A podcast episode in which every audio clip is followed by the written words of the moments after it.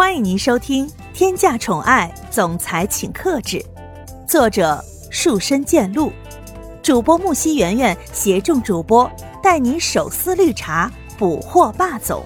欢迎您订阅收听。第一百零三章，回家担忧。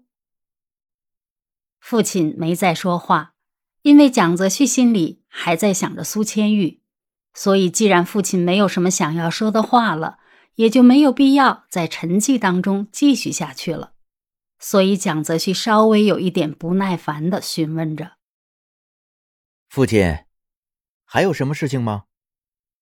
如果没有事情的话，那我先挂电话了。我还要忙着给你制造孙子呢。”就在蒋泽旭即将挂断电话的时候，蒋风奇十分迅速的说道。等一下，先别着急挂电话。今天晚上带我儿媳来这里吃饭。哎，别多说什么了，这个事情就这样子定了。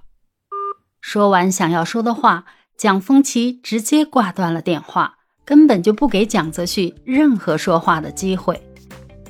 蒋泽旭听见手机的另一头传来了一阵忙音，无奈的看着手机。说实话，蒋泽旭没有想到，原来自己的父亲。居然还会有这么幼稚的举动，简直就像是一个孩子一样。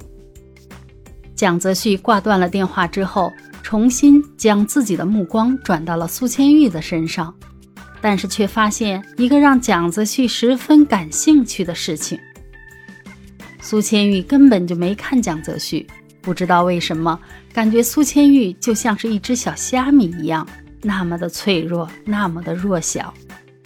其实苏千玉变成现在的这个样子，只是因为刚才蒋泽旭所说的制造孙子这个事情。可能是因为刚才蒋泽旭说事情的时候说的太入迷了一点儿，所以刚才打电话的蒋泽旭完全忽视了苏千玉脸上的表情。如果蒋泽旭看见的话，指不定要高兴成什么样子呢？苏千玉现在已经是脑袋恨不得埋在地上了。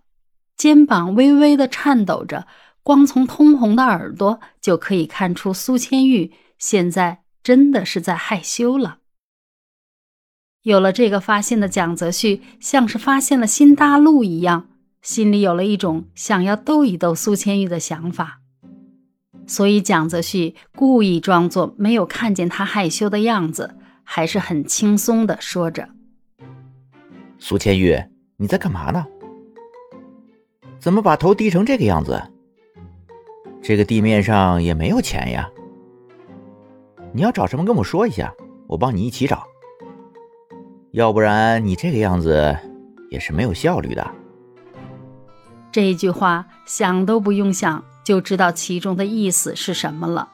毕竟两个人也相处了那么长时间，对方一个眼神、一个动作就知道是什么原因。就像现在蒋泽旭说出来的话，以为苏千玉根本不知道是什么意思。其实苏千玉对于这样的事情，心里也是知道的一清二楚的。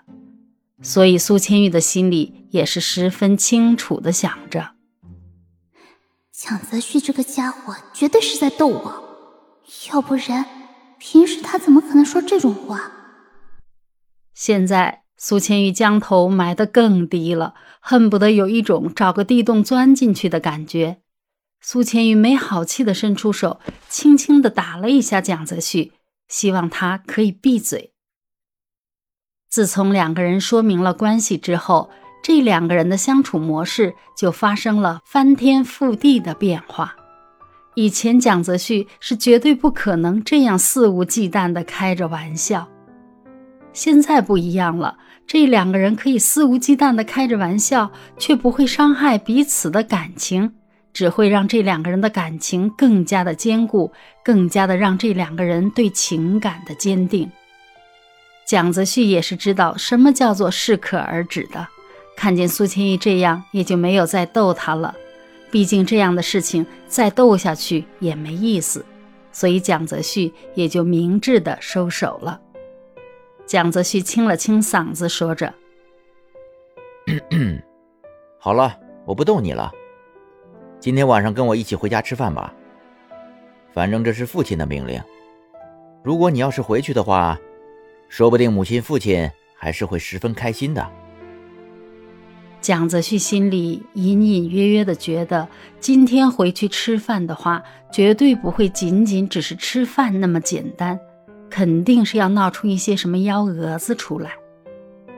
这个想法在晚上的时候就得到了证实。现在苏千玉要回家了，心里是半喜半忧。开心的事情也是因为可以继续跟蒋母、蒋风奇聊天了。担忧的事情是因为这次回家会不会遇见蒋泽流？要是这一次遇见他，那以后应该如何去处理这件事情呢？毕竟之前自己也是他们两个人的征战条件。看到苏千玉这个表情，蒋泽旭心里也是稍微有一点担心，因为在他看来，上次回家的时候，他们两个人也是聊得十分开心的。所以，蒋泽旭下意识的以为这次回家，苏千玉心里也肯定是高兴的，但是完全没有想到，居然会是这样的表情。所以，蒋泽旭稍微有一点担忧的说道：“千玉，你怎么了？是因为拿了结婚证太突然不开心吗？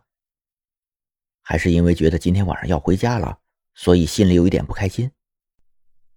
看到这么关心着自己的蒋泽旭，苏千玉的心里也感觉到了一阵温暖。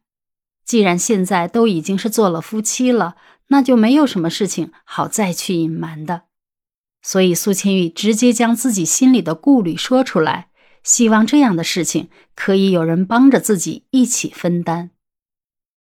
蒋泽旭对于这样的苏千玉，心里自然是十分开心的，有一个人可以这么信任自己。但是对于苏千玉说的事情，蒋泽旭还不知道应该如何处理。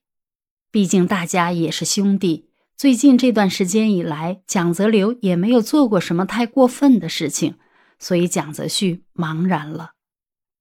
不过有一点，蒋泽旭的心里是无比的确信，那就是，就算蒋泽流有什么本事，蒋泽旭也是会一一拦下来的。